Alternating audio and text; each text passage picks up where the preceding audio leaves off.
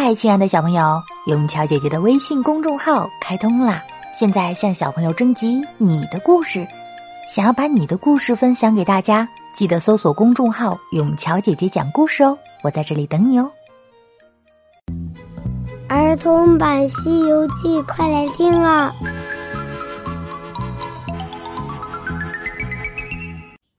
西游记》第一百一十七集。三年故主世间生。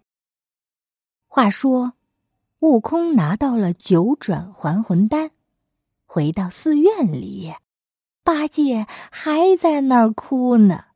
他根本哭得停不下来，一把鼻涕一把泪。原来八戒说的是真的。他一哭开了头，不哭上他两天两夜是停不下来呀。悟空走到那皇帝的尸首跟前，从嘴里吐出九转还魂丹，对八戒说道：“呆子，呆子，我已经回来了，你就别哭了。”八戒也不说话，还在那哭。八戒。你到别的地方哭，别的地方哭。八戒抹着鼻子，抹着泪，就坐在寺院的墙角里嚎啕大哭。他根本停不下来。悟空呢？他将那九转还魂丹取出来，放在手里，又让沙僧把那皇帝的两个牙齿掰开，用一口清水就将还魂丹。灌到了皇帝的肚子里，这金丹可真是灵验。他刚刚进了肚子里，就听到肠子的声音了。再接着就是血脉有了动静。可是他们等了好一会儿，也不见皇帝醒过来，这可怎么办呢？悟空说道：“哼，虽然这是金丹。”但是这皇帝已经在井里泡了三年了，就是生铁也得生锈了。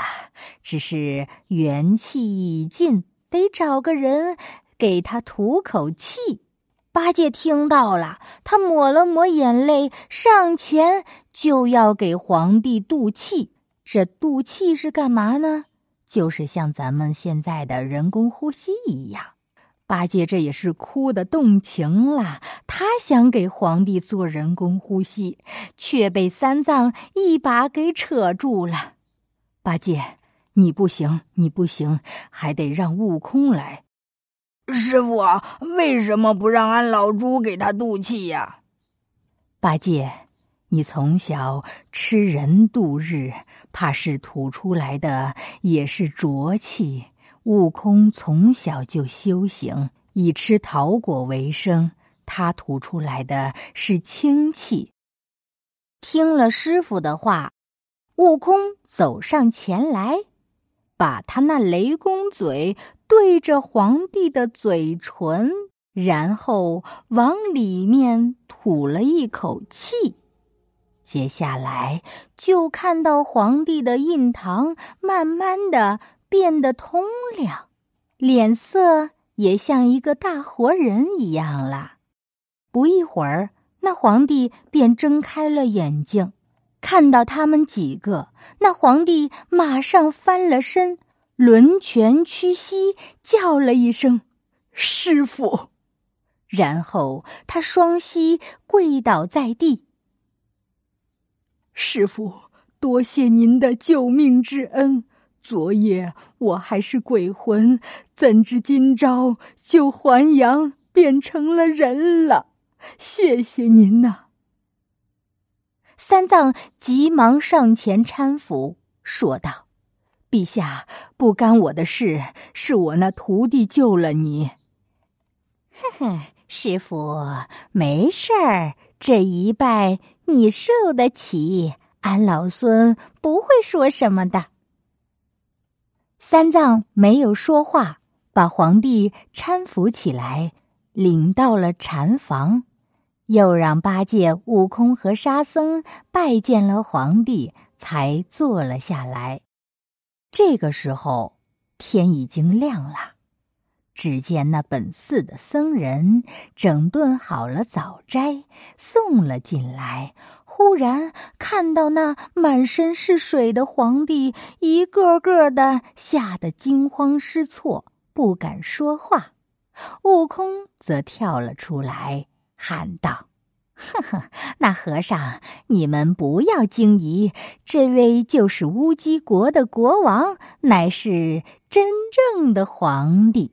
三年前被那妖怪害了性命。”安老孙今晚把他给救活了，送到城里去，把那城里的假皇帝给除了。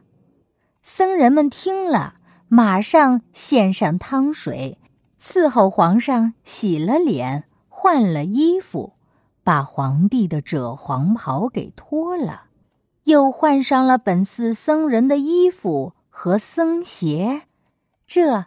才吃了早斋，然后几个人就去收拾马匹。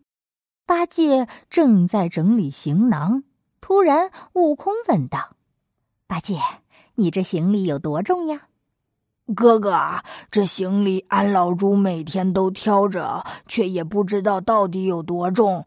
哥哥有什么事啊？你把这行李分成两担，你挑一担。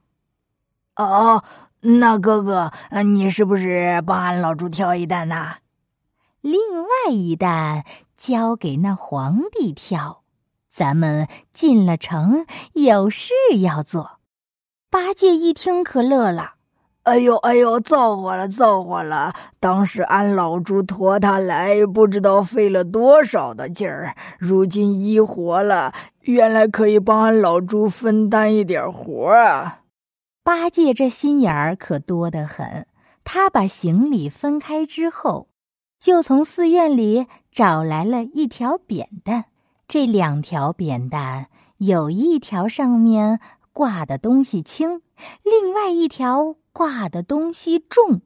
八戒就把那重的扁担给了皇帝。那么接下来又会发生怎样的故事呢？咱们下集接着讲。